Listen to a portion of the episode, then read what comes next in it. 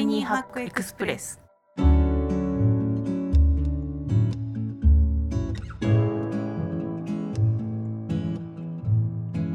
こんにちは。ライフハッカージャパン編集長の遠藤です。こちらの番組はタイニーハックつまり小さなライフハックを紹介する番組です。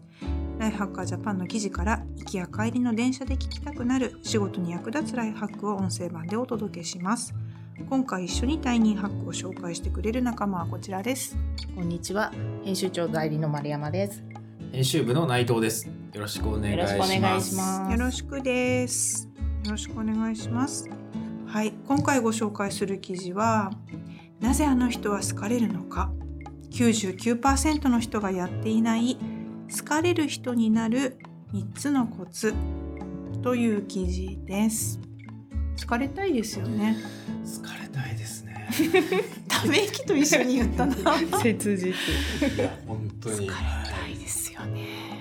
丸山さんだって好かれたいです。あれてた方がいいですよね。いいですよね。嫌われるより嫌われるよりはね、あのちょっとこれちなみにですけどあのモテたいとかとは違うのでモテる話はどっか別のところで読んでいただけたらで、あのこれ事前の打ち合わせでこれモテじゃなくて社会モテだねっつって話してたんですけど、まあ社会人としてあの人いいなっていうやつなんで突然なんかモテモテになるとかそういう記事じゃないんで、えっとご了承ください。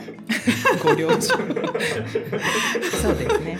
うん、なんか聞いたけどモテなかったでも多分仕事ではちょっと活躍できるようになるかもしれないっていう話ですよね。今可能性に置き換えましたね。可能性に置き換えました。活躍できるんでできます。あの感じがいい人はモテますって。いう確かに。いい人は活躍できればそういうモテにつながるかもしれないですしね。また可能性、あそういうサイクルね。サイクルなので。遠からずも。そうね。ここからここから始めてね、あのモテるかもしれません。はい、答えからいきます。えっとどういう人が好かれるかというとこの記事によるとですね、えー人のいいところを見て自分から好きになれる人なんだそうです。えっ、と好かれる人は皆自分から好きになる偏方性の原理。まあだからどっちかというとねあのこっちから好きになって、まあ、褒められたら褒めたくなるとか優しくされたら優しくしたくなるみたいな感じでいいところを先に見つけてあの意識して褒めるとかいいところを見れる人は好きになってもらえる。で2番目「すみません」を「ありがとう」に変える。でまあついついね仕事だと「すいませんすいません」って言いがちなんですけど感謝の気持ちで伝えると愛情ホルモンと言われるオキシトシンや精神を安定させるセロトニンが分泌されておいいななんか肌にも良さそうですよね。あのそういう普遍的な感謝の気持ちというかそういうのを持つっていうのが大事と。で3つ目。好かれる人は共感力を大事にする。人と会話をする時私たちは話の内容とともに相手の感情を理解しようとしているのです。で好かれる人の共通点は共感力。あのところどころで相手の気持ちを確認したり理解できてるっていうことが、まあ、好かれる。ポイントということなんですけど、まあ、この3つがこの記事の中では挙げられているんですがこれいかがでしょう？丸山さんどうですか、そうですね、うん。私この3つ全部 agree なんですが、うん。1個特に自分で気にしてるのは「すみません」ってあんまり使わないようにしていて何かこう人になんかお,、ね、お願いしてやってもらった時に「すいません」っていうより「ありがとう」っていうようにしてて、うんうんなんでかっていうと「すみません」って「すみません」って言われた方の受け取り方なんですけど自分の方が立場が上がってしまう可能性があるとこいつ悪いんだ。そう。謝あいつがなんかミスをしたから俺はこれをやっていてすみませんって言われたんだっていうところまで、うん。場合によっては捉えてしまうんうんわれてしまうと、うんフラットにやりたかったのに、うん。なんとなくあの人にはちょっと無理難題を言ってもいいんだ、みたいな感じに立場がちょっと下みたいな。そうそう、うん。なのかなと思うので。まあ、そこまで深く考えてはいないんですけどできる限り本当に謝る時はきちんと謝るんですけど そうじゃない時軽いお願いみたいなものとかは「すみません」は使わないようにしてますね。っていうのもなんかうちの家族と一緒に仕事をしてたりすると人事系の仕事をしているので基本「すみません」ベースで電話をしてるんですよ。すいませんあの件すみませんあの件って言って、うん。すいませんじゃあ失礼しますみたいな。なんで失礼しますの前にすみませんが入るんだとか、うん。ちょっといちいち気になってしまって、うん。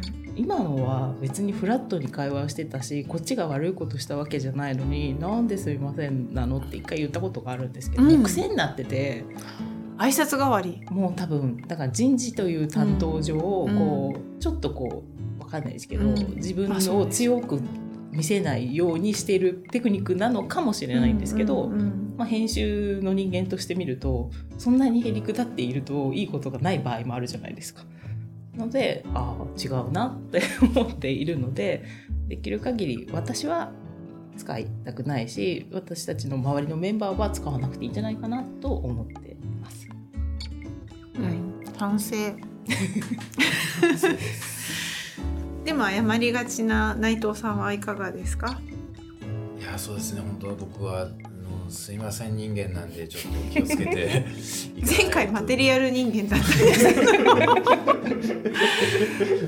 すごいあのなんか適当な感じになっちゃっても悪いなと思うんですがあのはいあの気をつけてでありがとうを伝えていける人間になりたいとでも内藤さん、人から好かれがちですと思いよね。ます。うん。あの人当たりが良かったりするし。なんかちょっと僕もそこはあまり自信がないところもあるのでなのでこの記事の3番目の共感力ですねみたいなところを大切にしていきたいと思っていて自分の中で戒めみたいに思ってるんですけどあのはい相手をやっぱりこう相手を立てるじゃないですけど相手の話を取っちゃったりとかしないようにしなきゃとかあの相手の気持ちに寄り添う力みたいなのを大事にしなきゃいけないなというのは最近よく感じていますね。ついこうコミュニケーションにおいて自分を出しがちなので今まさにそうなんですけどあのなのでそこはあの気をつけてよりあのこう好かれたい好かれる人間になっていきたいなと思います。なんかすごい打算的な人みたいで嫌ですね。でもやっぱり聞く力が強い人はモテますよね。聞いてくれるっていう安心感があるから、うん。あの人には話しておこうとか、話しやすいからつい話しちゃうみたいな人ってやっぱり聞くのが上手はい。なので、うん。それで多分共感してくれるから聞くのが上手って思うし、ご利用されてない良さみたいなのがはいあるのかなと思うので、うん。憧れますねそういう人。うん。確かに。すごくそういう人を見るといいなって思います。うん。はいそうだね、まあ押し付けないとかあのその人をその人のままにした状態で話ちゃんと聞いてでもそのなんか自分を出さないっていうのもまた怪しくそうてなんですよ。あのある程度自分はこうだよねっていうのは言わないとまたねキャッチボールにならなくて、不思議なブラックホールに自分の話が吸い込まれていくみたいになっちゃうから。怖いですよね。うんで自分のポジションみたいなのはオープンにしてうん。した上で人の話も聞けるっていう状態になると、すごくいい感じにコミュニケーションが取れるし、社会モテね。社会モテが生じるなとます。うん、そうですね。そうですね、うん。ものすごい共感してくれるけどその共感してくれる相手のことがわからないってなんかすごいそう怖いですよね一番怖いじゃないですか。うん。たまにそういう方いらっしゃるなるほどそうだね、うんそうだねって言ってるけど、あなたの話は一つも聞いてないみたいな、うわーってなる。はい。うん、だからなんかバランス大事ですよね。バランス大事。はいうん、だから割とそのダメなとこっていうか私こういう人嫌いとか苦手なんだよねみたいなのもまあどうしても人間だからあるからうん。あっていいのかなとも思いますが一つ好かれる人になるとかこういう人だと好かれるんじゃないのってものは明るい人普通に社会社会モテというかうん。仕事に人として同じ話を聞くでもあの割とこうポジティブな感じに話せる人とそうじゃない人で相手の受け止め違うかなって。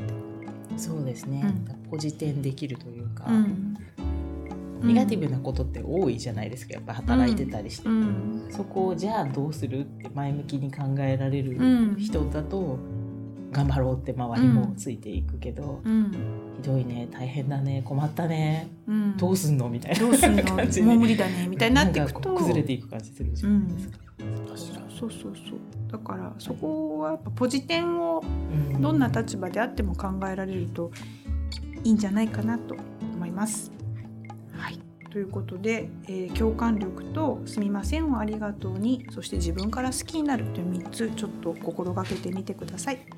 明るいっていうのもいいかなと思います。はい、今日ご紹介した記事は「なぜあの人は好かれるのか99%の人がやっていない好かれる人になる3つのコツ」でした。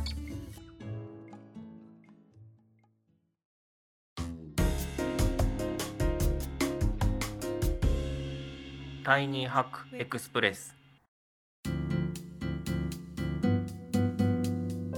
ポッドキャスト版をお聞きの方は概要欄に記事の詳細がございます。ぜひご覧ください。ライフハッカー Tiny Hack Express は毎週月曜日に更新しています。チャンネルの購読、フォローをお願いします。それではまた次回お会いしましょう。お相手はライフハッカージャパン編集長の遠藤と丸山と内藤でした。